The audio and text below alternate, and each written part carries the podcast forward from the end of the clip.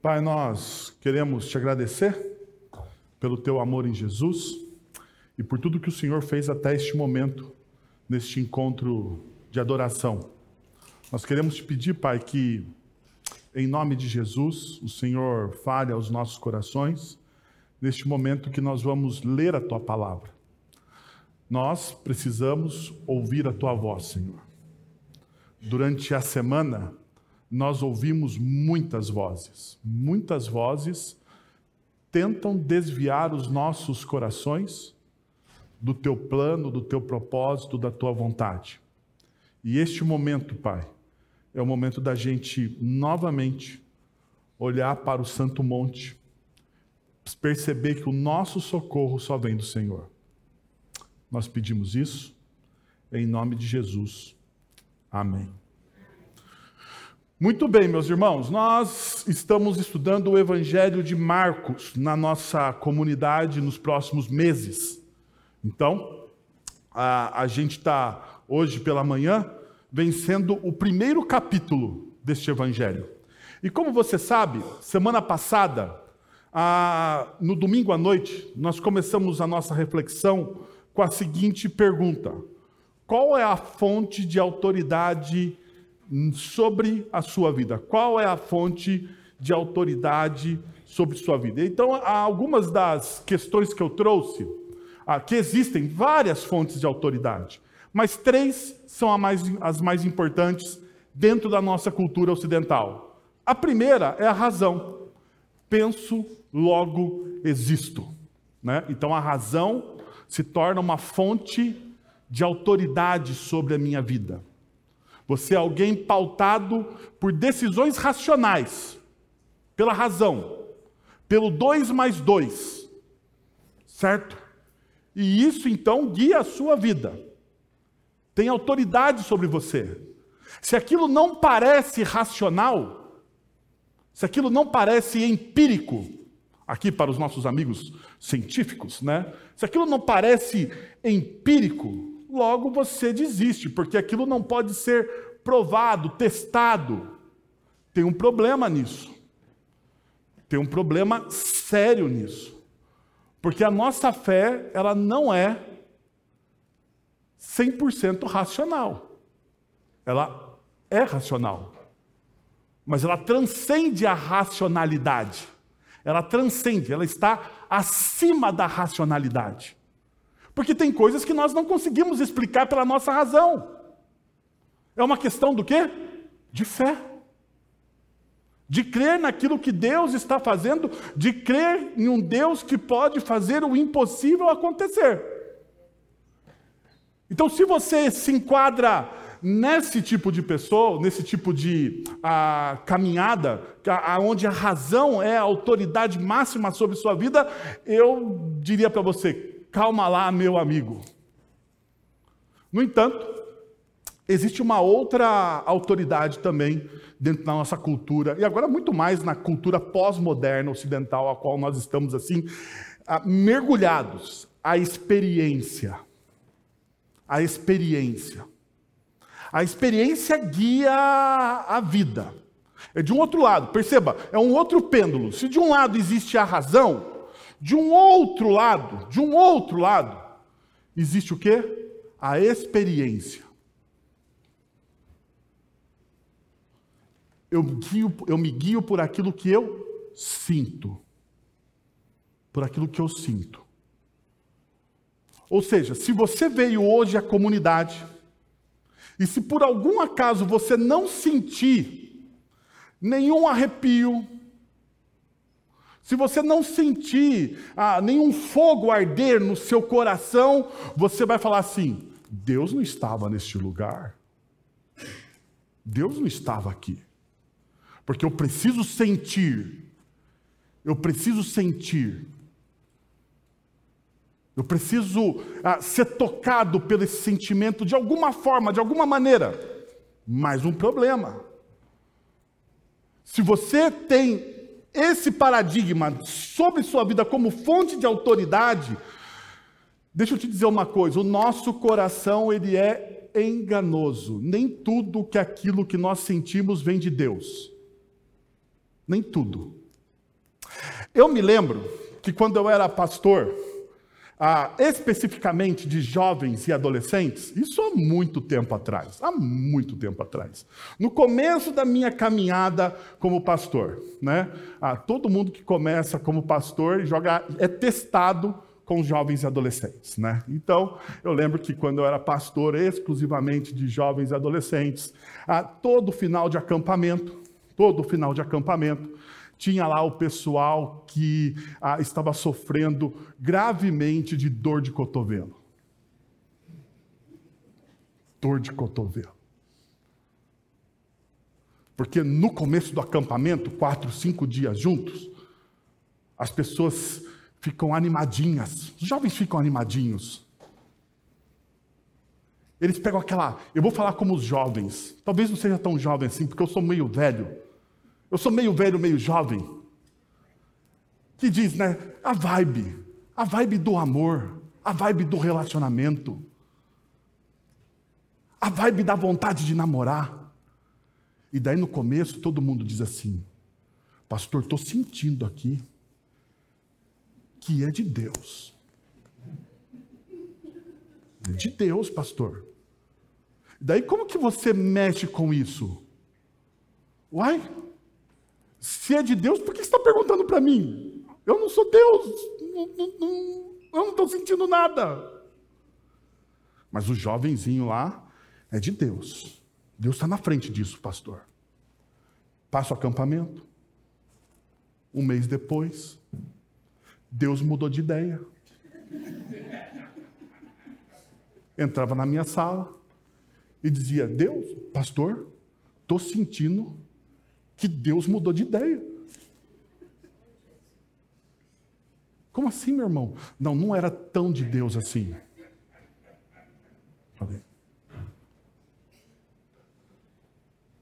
Algo de errado não está certo nisso. Nessa preposição, Deus não muda tão facilmente de ideia assim. Mas, mas, pessoas que se movem pelo sentimento são enganadas pelo seu próprio coração.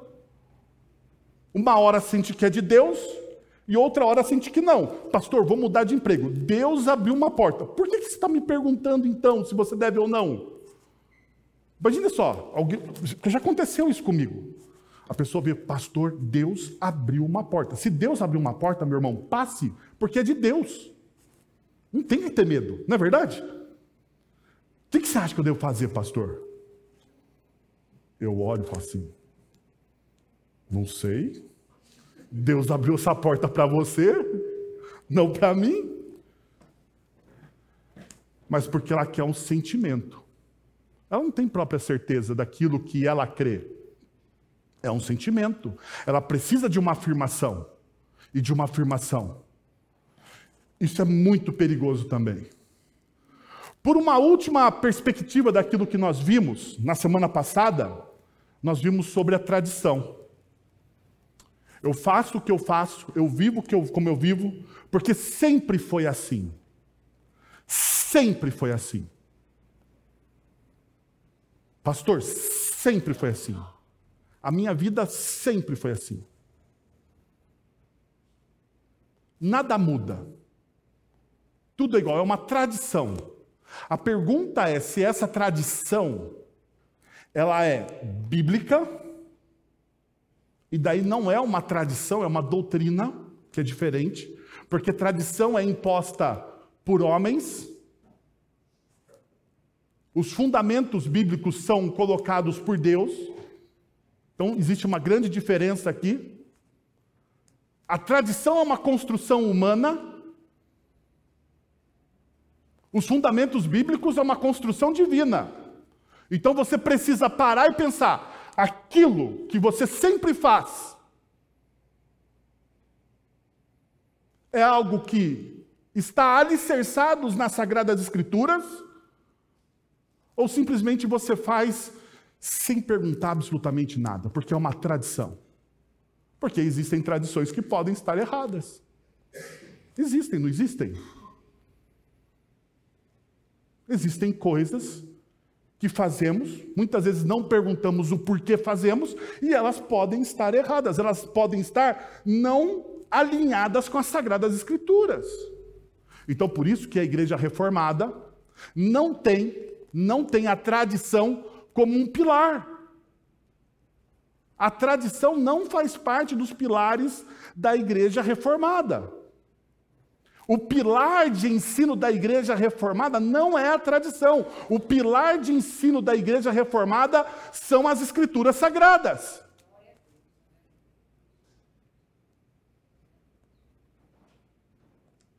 Sendo assim, uma das coisas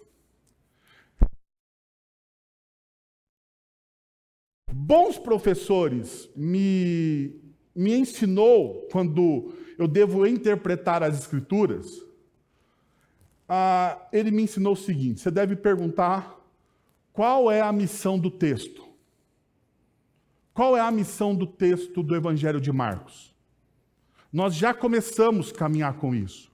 Mas qual é a missão do texto? Eu gostaria de dar isso para você, porque a partir deste momento, o texto de Marcos vai começar a formar o caráter dos discípulos de Cristo. Veja só. A missão do Evangelho de Marcos é claramente ah, delineada pelo consenso entre os acadêmicos, indicando que o autor, ao enfatizar a autoridade de Cristo diante dos desafios diversos, da busca, da maneira, da maneira dedicada de moldar não apenas o caráter dos primeiros discípulos, mas também ah, o dos, ah, dos leitores. Mediante uma narrativa viva que destaca os milagres, ensinamentos e ações de Jesus, o autor ressalta maneira, de maneira contundente a natureza divina e soberana de Cristo. O que, que Marcos, então, pretende fazer com o seu evangelho. Lembrando, o evangelho de Marcos é o primeiro evangelho a ser escrito para uma comunidade que está nascendo. Precisa se lembrar, o evangelho de Marcos é escrito após a morte de dois grandes líderes da igreja, Pedro e Paulo. Então, os registros de Marcos precisam ser olhados como o embrião formador da comunidade de discípulos. O que, que Marcos quer fazer? Marcos quer formar os discípulos de Cristo. E é isso que eu quero conversar hoje com vocês.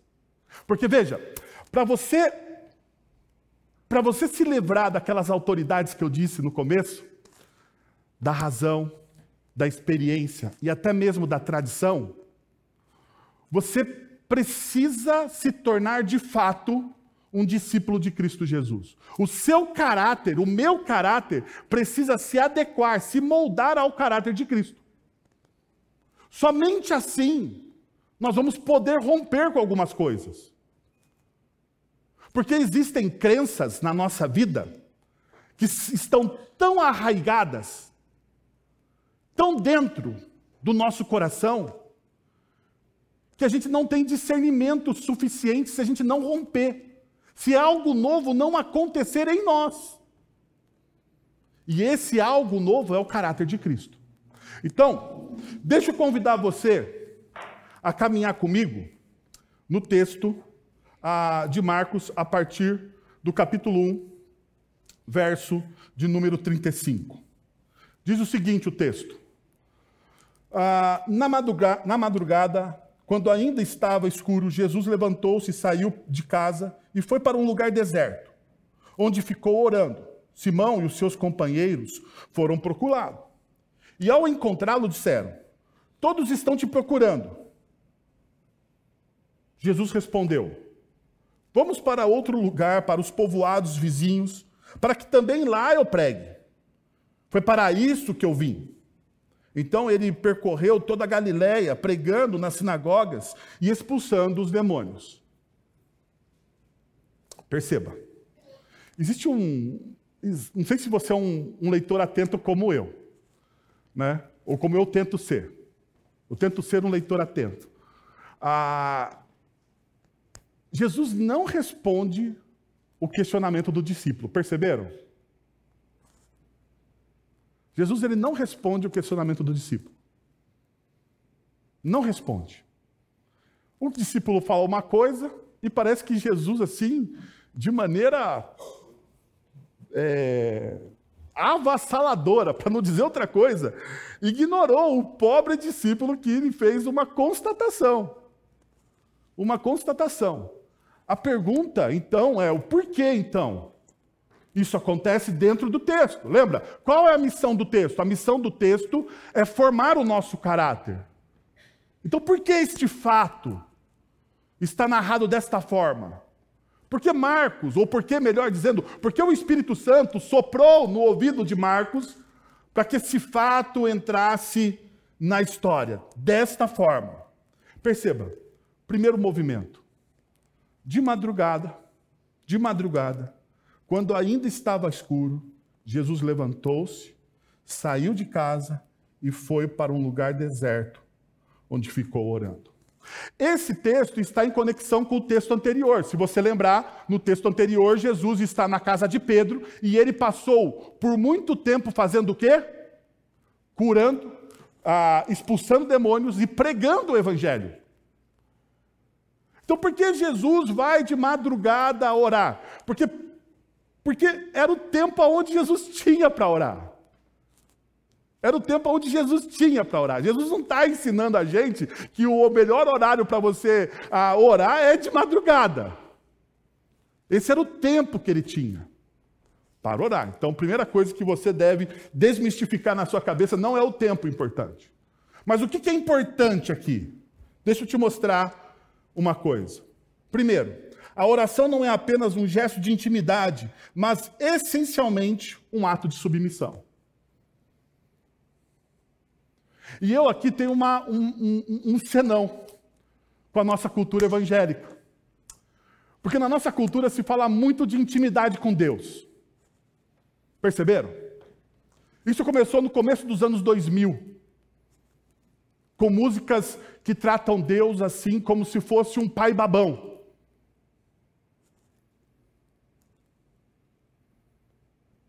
Tem uma música que os, eu, quando, eu, quando eu fui pastor de jovens, você lembra, né? eu acabei de falar que eu fui pastor de jovens.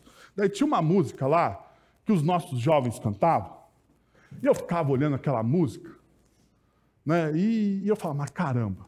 E a música falava que a pessoa queria sentar no colo de Deus, mexer na barba de Deus, puxar os cabelos de Deus. Eu falei, caramba, o que, que tem a ver essa música com adoração? Algo altamente sentimental. Estético sentimental. Uma intimidade que a própria Sagrada Escrituras não nos dá. Mas ok, ok. O grande problema disso é que toda, todas as disciplinas espirituais se tornaram um movimento de intimidade. Eu quero ter intimidade com Deus. Eu quero ter intimidade com Deus. Eu quero andar com Deus. Eu quero abraçar Deus. Eu quero ser abraçado por Deus. Eu quero amar e ser amado por Deus. E tudo ficou num espectro estético, meio que romântico.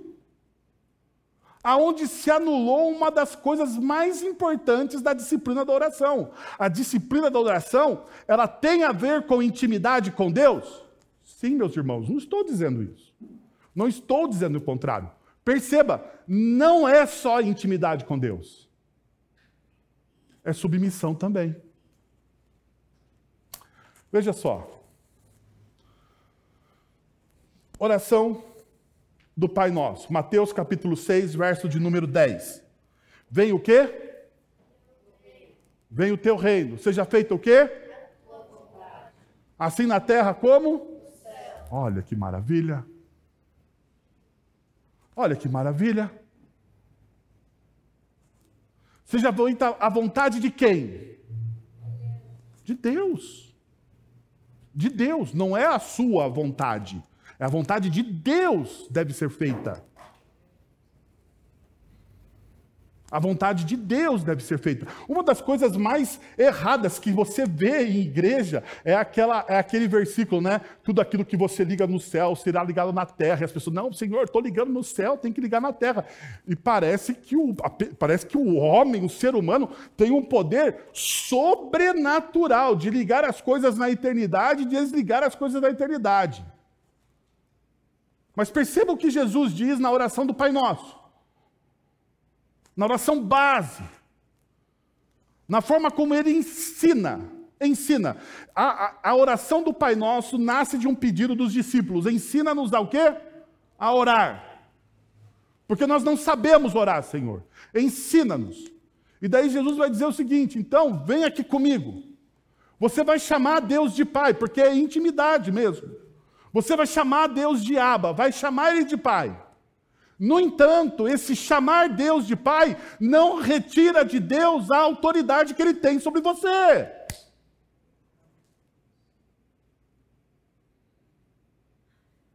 Seja feita a tua vontade, venha o teu reino. A gente vê isso de maneira concreta quando nós olhamos para Mateus capítulo 20, 26, verso 39. Jesus em um momento crucial da vida dele. No momento crucial da história da humanidade. Não só de Jesus, da história da humanidade. Jesus, então, neste momento, vai orar, porque é um costume de Jesus. Daí diz o texto: indo um pouco mais adiante, prostou-se com o rosto em terra e orou. Meu pai, perceba, intimidade. Meu pai, se possível, afasta de mim este cálice. Contudo, contudo, não seja feita como eu, não seja feita como eu quero, mas sim como tu queres. Jesus aqui falando com o Pai. Perceberam? Jesus, o Deus Filho, falando com o Deus Pai. Daí o Deus Filho, o Deus encarnado, vai nos ensinar a orar em momentos de crise, porque esse é o texto, esse é o objetivo do texto de Mateus. Como que você ora em momentos de crise? Como que você ora em momentos de crise? Geralmente você ora em momentos de crise, Senhor, me livra dessa aprovação, me tira desse poço, me resgata, me salva elimina a fatura do meu cartão de crédito. Dá um jeito, Senhor. Dá um jeito, porque a coisa está feia. Faz com que o meu patrão suma. Não sei. O raio que o parta, mas se você precisa de algo, você pede o livramento. Não é assim? Jesus ele pediu o livramento? Sim ou não? Jesus ele pediu o livramento. Pai, se possível, passe esse cálice de mim. Contudo, o quê?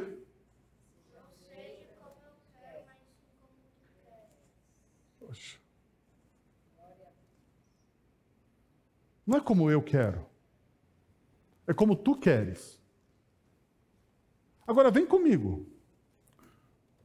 Como que você trata Deus nas suas orações?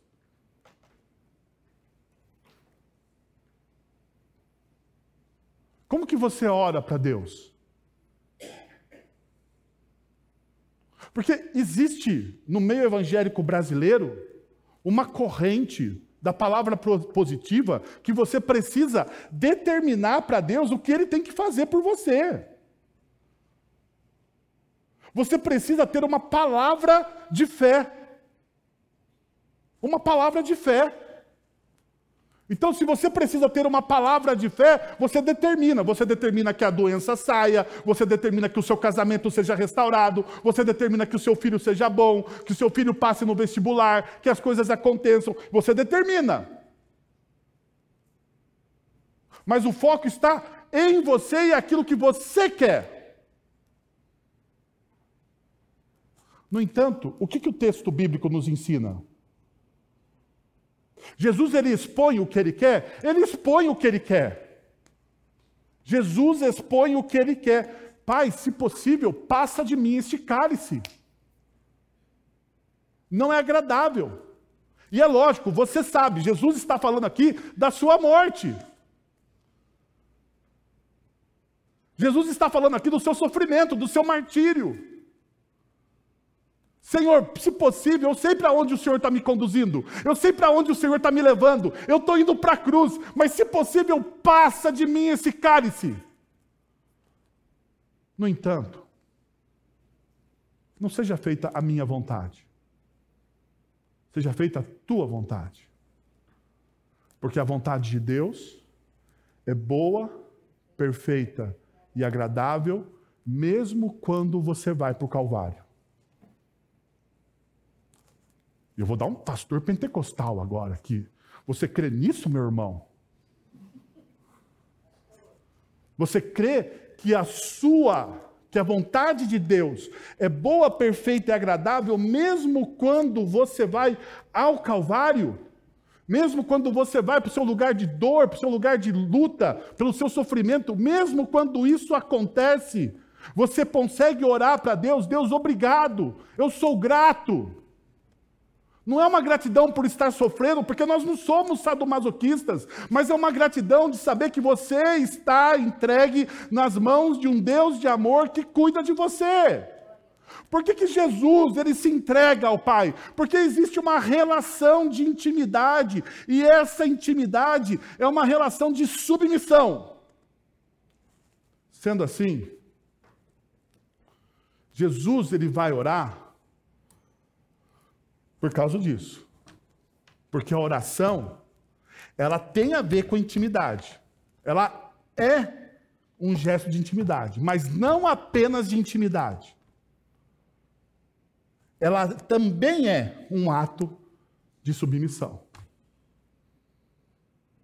Segundo, o texto me mostra uma outra realidade.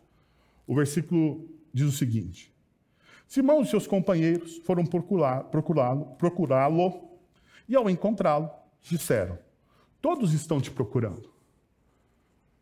E assim, e para um líder religioso, para alguém que está formando uma comunidade, isso é o que todo mundo quer. O ministério de Jesus saiu do anonimato. Todo mundo está o quê? Querendo falar com Jesus.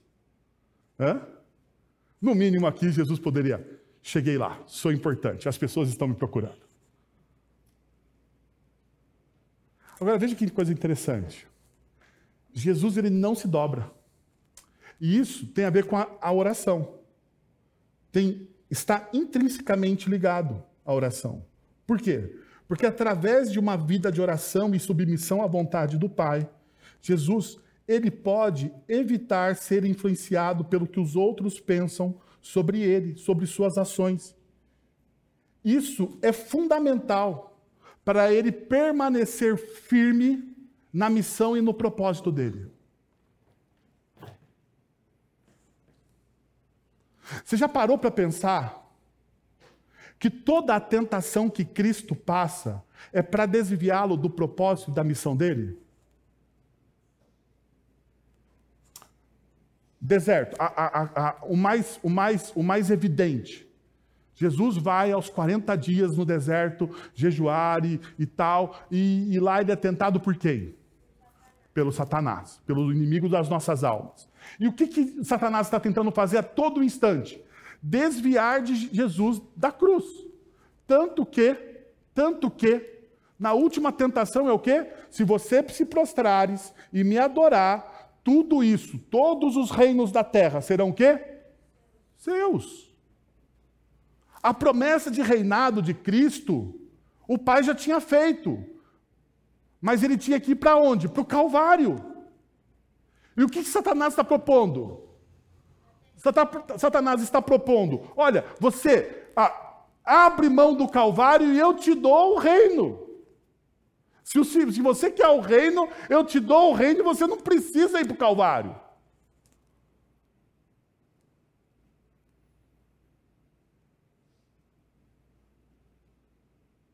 O que, que Pedro faz com Jesus? quando Jesus começa a ensinar os discípulos que ele deveria morrer e ao terceiro dia ressuscitar. O que, que Pedro fala? Senhor, de maneira nenhuma. De maneira nenhuma o senhor vai fazer isso. Que morreu o quê? Agora que o negócio está ficando bom? Agora que nós estamos angariando seguidores? As multidões te ouvem? Agora que nós estamos aqui conquistando influência? Qual é a resposta do Cristo? Arreda-te de mim. Sai daqui, para trás de mim, o quê? Satanás. Jesus chamou o Pedro. O Pedro, Jesus chamou o Pedro de diabo, de Satanás. Por quê? Porque ele estava tentando desviar Jesus do quê? Da sua missão, do seu propósito. Então deixa eu te falar uma coisa. A oração, uma vida de oração, é fundamental para você alinhar o seu coração ao seu propósito, à sua vocação. Porque nós vemos tantos discípulos de Jesus que não estão envolvidos na missão? Sabe por que nós vemos tantos discípulos de Jesus simplesmente sentando domingo após domingo em uma comunidade cristã, ouvindo uma palavra, achando bacana, gostando da piada do pastor e falando assim: Poxa, o culto foi muito gostoso hoje, mas não se envolvendo na missão? Porque te falta uma vida de oração. Porque a oração são os meios de graça. Nós somos reformados.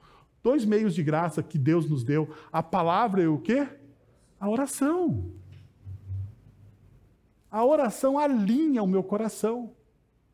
Jesus olha para a proposta do Pedro e diz: Não, não vou fazer o que você quer, porque o meu coração está alinhado já. Eu já falei com meu pai, e por mais que você queira, Pedro, por mais que você queira, eu não vou fazer isso. Não vou fazer, perceba, ele dá a resposta.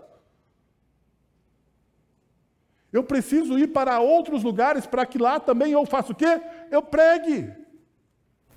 Eu pregue. E ele olha para Pedro e diz assim: Olha, foi para isso que eu vim. Esse é o meu propósito. Agora deixa eu perguntar para você: qual é o seu propósito? Qual é o seu propósito?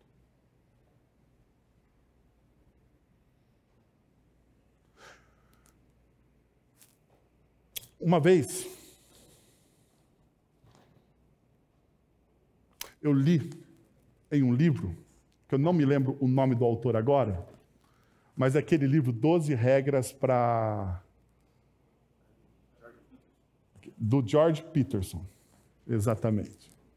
E ele disse o seguinte: ele fala assim, que a pior causa, que a pior causa para o ser humano não é a situação financeira difícil, não é uma doença, não é problemas de relacionamento.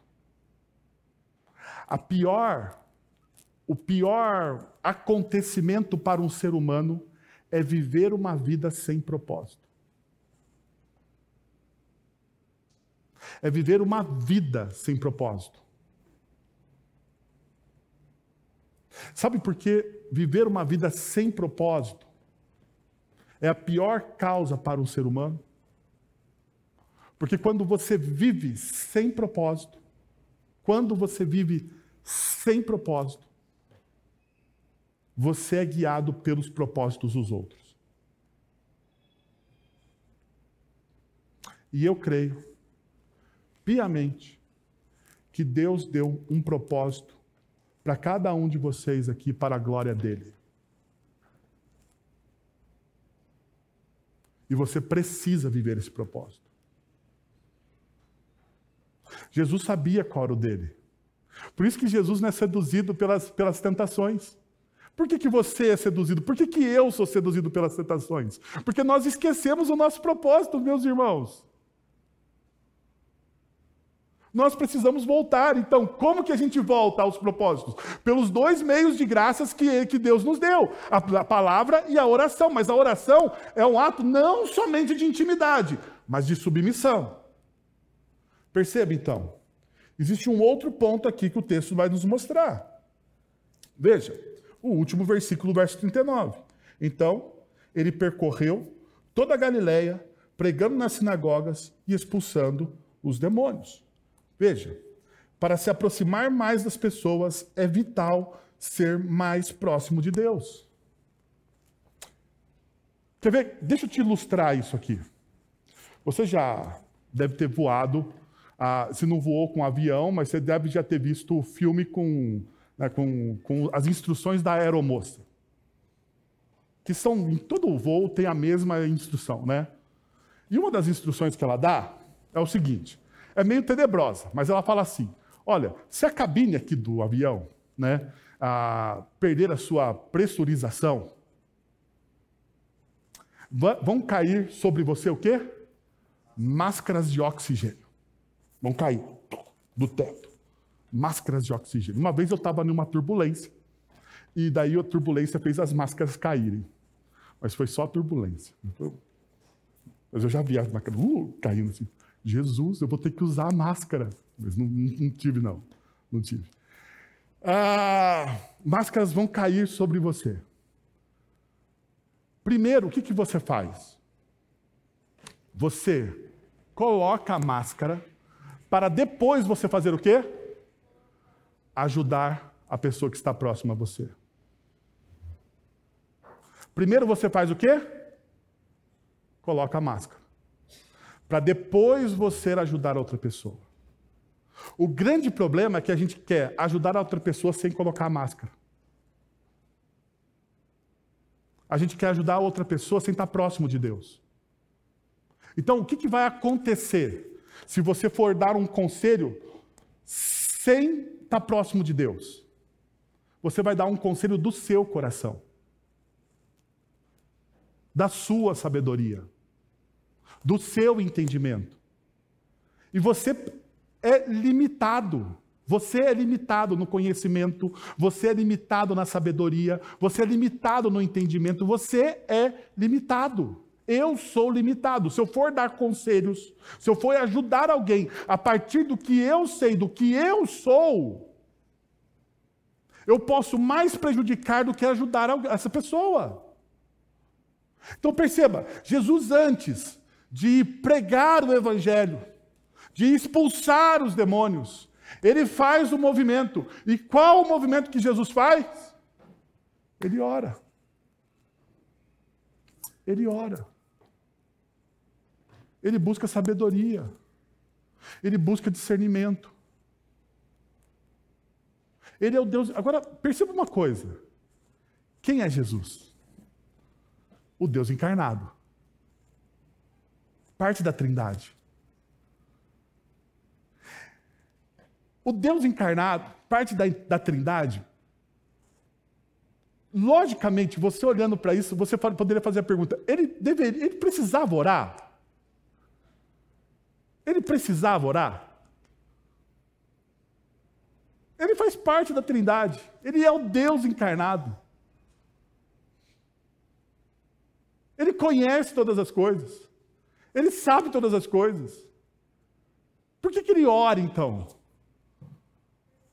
Para nos ensinar. Ele ora para nos ensinar a orar também.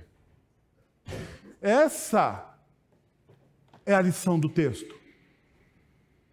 Agora, pare aqui comigo. Como anda a sua vida de oração?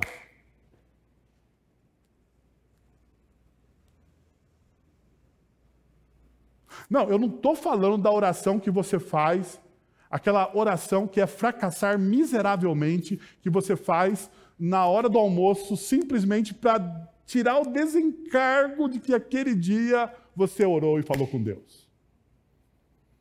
Eu estou dizendo também que você, você deve orar e agradecer a Deus por todo o alimento. Então não vai falar assim, a partir de hoje, pastor, não oro mais nas minhas refeições. Não, continua orando, sem problema.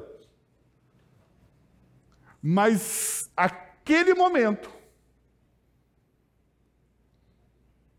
ser a sua, o seu momento de estar a sós com Deus, de falar a sós com Deus, de colocar, de alinhar a sua vida, o seu coração com Deus. Se for só este momento, ou se for só no momento, só no momento, aonde você para ah, antes de dormir e começa a orar e de repente você não está nem, você não sabe o que está falando. De tanto sono que você está.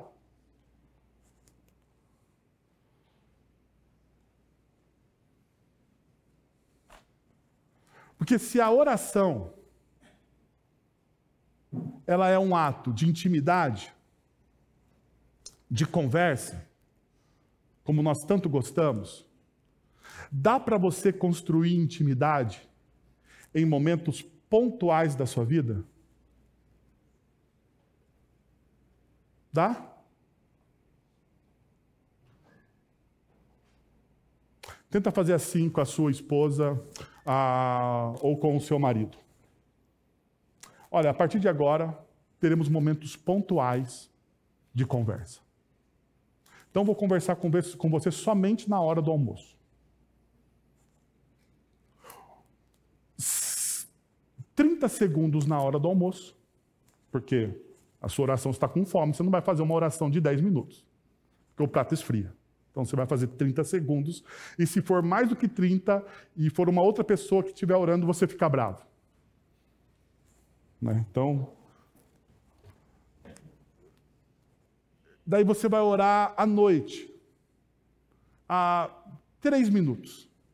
Porque depois de três minutos de um dia cansativo, você tentando se concentrar, você vai dormir. Pergunta: você consegue você consegue construir um relacionamento assim? Com alguém?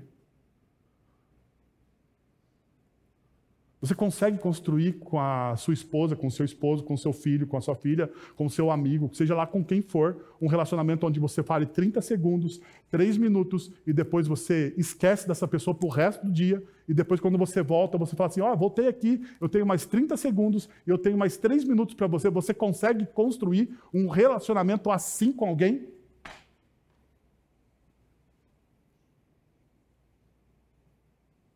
Mas não é isso que nós fazemos com Deus nas nossas orações? Não é dessa forma que a gente trata?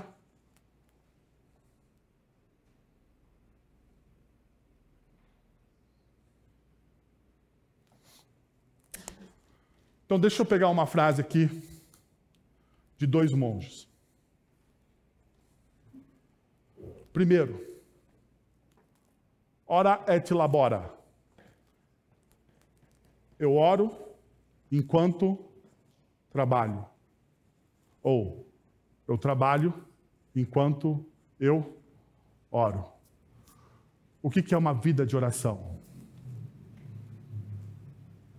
Enquanto eu trabalho, eu oro. Tem um livro chamado Praticando a Presença de Deus, do irmão Lawrence. Eu recomendo que você leia. É um dos livros clássicos da espiritualidade cristã. Ah, no livro, ele fala que ele praticou a vida dele de oração enquanto ele descascava batatas para o almoço do seminário. Então, enquanto ele descascava batatas para o almoço do seminário, o que, que ele fazia? O que, que ele fazia? Ele orava. Porque enquanto eu trabalho, eu faço o quê? Eu oro. Porque a oração faz parte integral da minha vida. Ou deveria fazer parte integral das nossas vidas.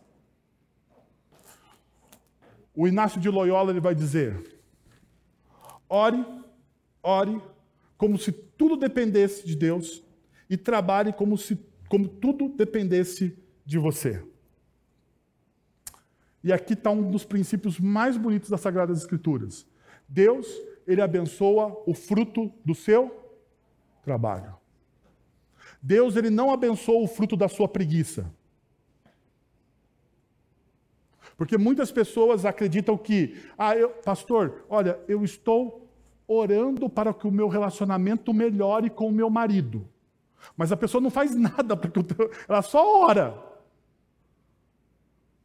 Eu estou orando para que não sei o que aconteça, mas ela não faz nada. Ela espera que, ela espera que Deus se mexa lá na eternidade, envie o Espírito Santo, porque é assim, né?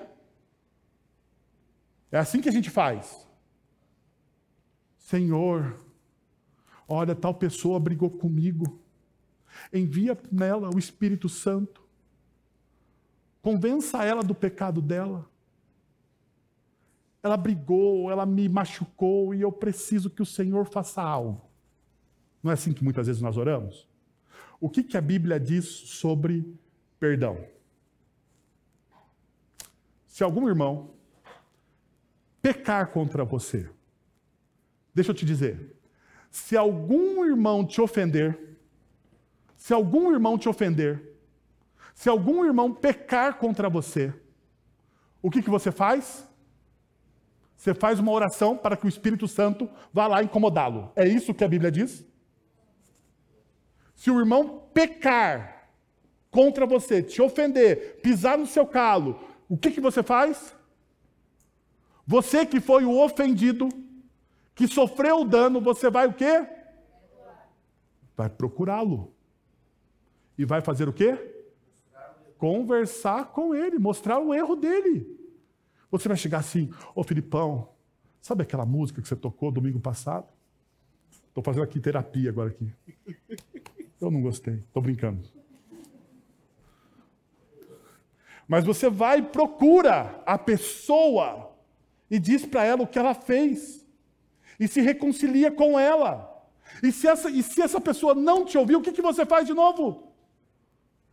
Você desiste? Não, você vai lá e chama mais gente. Fala assim: vamos lá, vamos. Viu? Você melhora lá, cara. Né? E daí, se ele não ouvir, você desiste. Por uma terceira vez você chega aqui e fala assim: viu, fica de pé aí, por favor, vamos falar com a igreja. Porque é assim.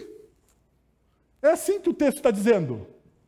Que aquele que sofreu o dano, ele procura a pessoa. Ele trabalha para que as coisas melhorem. E Deus vai abençoar aonde? Deus vai agir aonde? Nessa busca, nesse trabalho. Perceberam? É isso que Deus está está desejando de nós, buscando em nós, formar em nós o caráter que Cristo tem. Agora, veja, o texto não acaba por aí.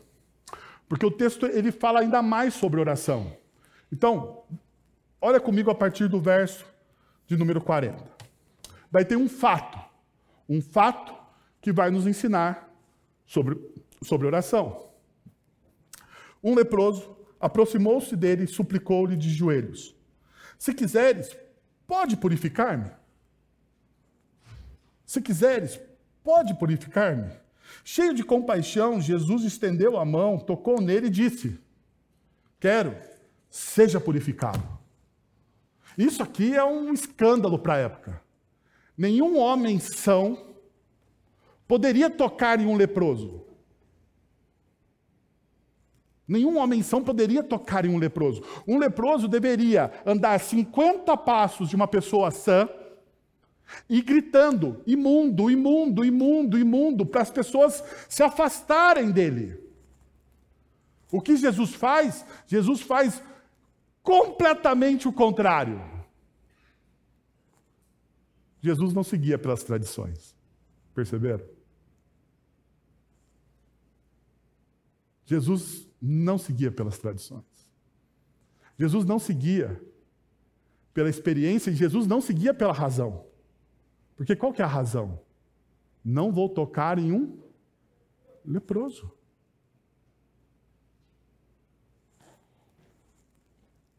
Jesus toca nele. Em seguida, Jesus o despediu com uma severa advertência. e aqui você precisa entender. A NVI põe severa advertência porque a ideia do texto original aqui no grego é, é uma palavra enfática. Alguns comentaristas dizem que é como se fosse um rugido de um animal feroz. Ou seja, Jesus olhou para ele e falou assim: Olha, o que eu estou falando aqui é muito sério. Muito sério. Olhe, não conte isso a ninguém, mas vá, mostre-se ao sacerdote e ofereça pela sua purificação os sacrifícios que Moisés ordenou, para que sirva de testemunho. Ele, porém, saiu e começou a tornar público o fato, espalhando a notícia. Por isso, Jesus não podia mais entrar publicamente em nenhuma cidade, mas ficava fora, em lugares solitários.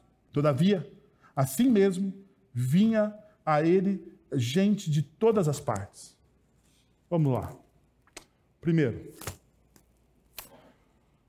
veja como se como, como esse texto nos guia na disciplina da oração. A, a oração vai além de pedir os desejos realizados. É crucial entender uma parte essencial da oração é a oportunidade de ser, de se ver, de, de ver nossos desejos transformados. A oração não é uma lista que você faz para Deus para ele atender a sua lista. A oração, a oração é uma oportunidade de você ser o quê?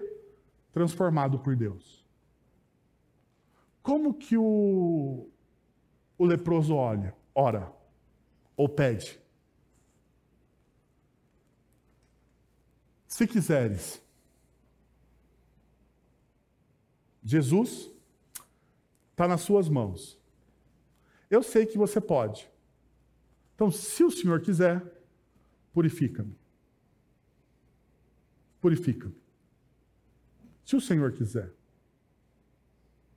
Porque o Senhor pode não querer.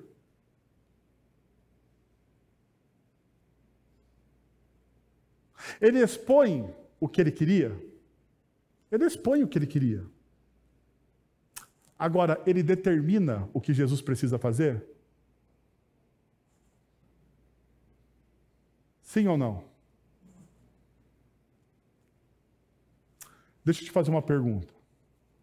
Quando você ora, você determina o que Deus tem que fazer por você?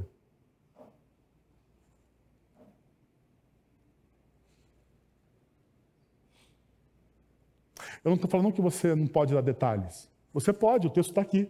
Os salmos estão aí. Os salmos estão aí. Os salmos são um livro de oração riquíssimo. Que nós deveríamos aprender a orar com os salmos. Os salmos têm detalhes riquíssimos de como você pode pedir a Deus. No entanto, no entanto, tanto nos salmos quanto nos textos dos evangelhos, a oração ela está mostrando a grandeza de Deus, a pessoa se submete. Eu não vou. Eu vou pedir o que eu quero. Mas eu sei que quem vai dar ou não dar é quem? É Deus. C.S. Lewis, ele diz o seguinte: ele fala, Deus não precisa da minha oração, sou eu quem preciso dela. A oração me aproxima de Deus, revela minha dependência, minha fome e sede por Sua vontade, seu reino, Sua pessoa. A oração muda principalmente a mim, minha visão de Deus, do próximo e das circunstâncias. Não sou eu que não é Deus que precisa que eu ore. Quando eu oro, não faço um favor para Deus. Quando eu oro, quando eu oro, eu oro dessa forma. Porque é eu que preciso. É eu que preciso dessa oração. E essa oração vai moldar a forma com que eu vejo. A oração muda principalmente quem? A mim. A oração muda a minha pessoa, a minha visão a respeito de Deus, a minha visão a respeito de mim mesmo. De mim mesmo. Eu não sei se você já fez uma experiência, mas eu já fiz, hoje eu não faço mais, uh, um diário de oração. Você já fez isso? Um diário de oração? Você já escreveu as suas orações? Só eu fiz isso aqui? Então tá bom. Mas tem uma coisa muito legal em você escrever as suas orações. Sabe qual é? O fato de você ver que Deus não atendeu a maioria delas, para a glória e honra de Jesus. Porque se ele tivesse atendido, eu estaria em sérios problemas hoje. em sérios problemas. O fato é esse. Que quando eu vou orando, Deus vai moldando também, Deus vai usando as minhas orações para moldar o meu coração, a minha visão a respeito das circunstâncias e eu perceber a bondade dele. A pergunta é se a gente ora dessa forma. Por fim, eu sei que vocês gostam quando eu digo assim, por fim. Mas eu nunca digo o tempo, porque esse por fim pode demorar mais 20 minutos, né? Então, mas brincadeira, não vai não, pode ficar tranquilo. O texto bíblico me chama a essa realidade aqui. O, último texto, o último, os últimos versículos. Olhe, não conte isso a ninguém, mas ah, vá, mostre-se ao sacerdote e ofereça, sua, ah, e ofereça pela sua purificação os sacrifícios que Moisés ordenou para que sirva de testemunho. Ele, porém, saiu e começou a tornar público o fato e espalhando a notícia. Deixa eu te perguntar uma coisa.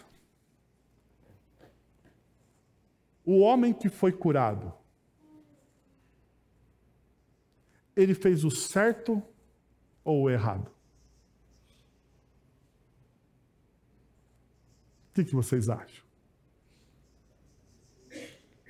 Se você é velho como eu, existia um programa Você Decide. Lembra disso? Do Você Decide? Ligue para, né? Tô, mostra como eu sou velho. Mas o que, que você acha? Que o, que o homem que foi curado, ele fez o certo em desobedecer a Jesus?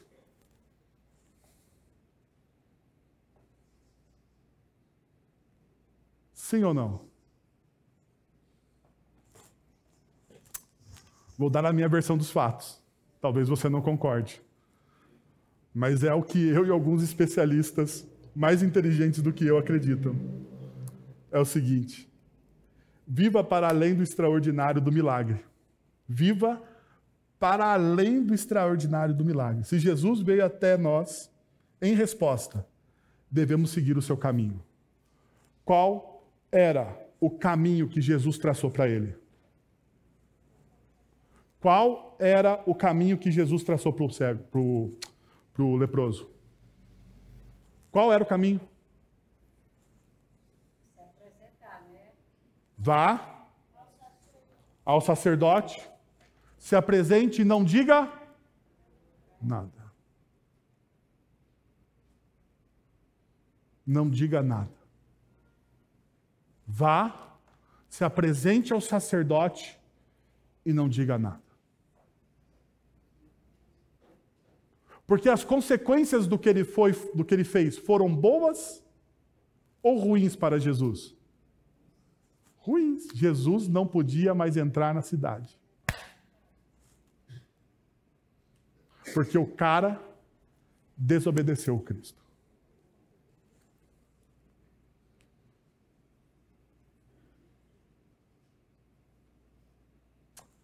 Qual é o caminho que Jesus traçou para você?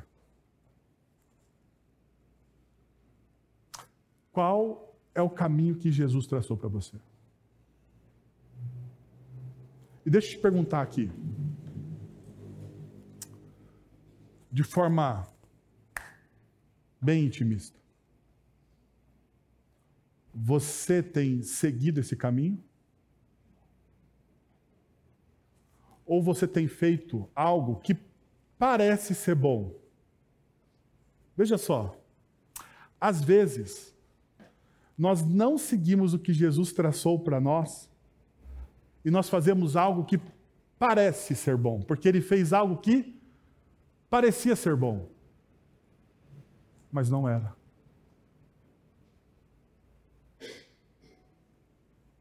Jesus veio até você. Jesus veio até você. De maneira graciosa, porque é Ele que vem até nós. Não somos nós que o escolhemos. Como Ele mesmo diz, eu vos escolhi. Eu escolhi cada um de vocês. Ele veio até nós. Sabe o que o texto está perguntando aqui? Qual é a sua resposta a esse Jesus que veio até você? A esse Jesus que te curou, que te salvou, que nos curou da nossa lepra espiritual, aquilo que nós não poderíamos fazer por nós mesmos. Jesus naquela cruz o fez, nos salvou, nos curou. Qual é a resposta que você dá ao Cristo? Não é o que você quer fazer, é o que ele pediu para você fazer.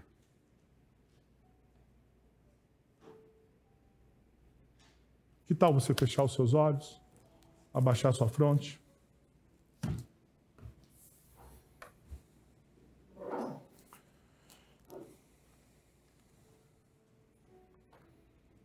E orarmos. Pai, nós estamos na tua presença, nós ouvimos a tua palavra e nós precisamos responder a esta palavra, Senhor. Nós precisamos responder a essa palavra, Senhor. Muitas vezes nós vivemos sem propósito, Senhor. Estamos vagando. Estamos distantes, sozinhos, perdidos. Neste momento, Senhor, eu quero te pedir que o teu Santo Espírito fale profundamente aos nossos corações, nos trazendo de volta para o centro da tua vontade, para que possamos viver a tua plena, boa e agradável vontade, Senhor. Seja ela qual for.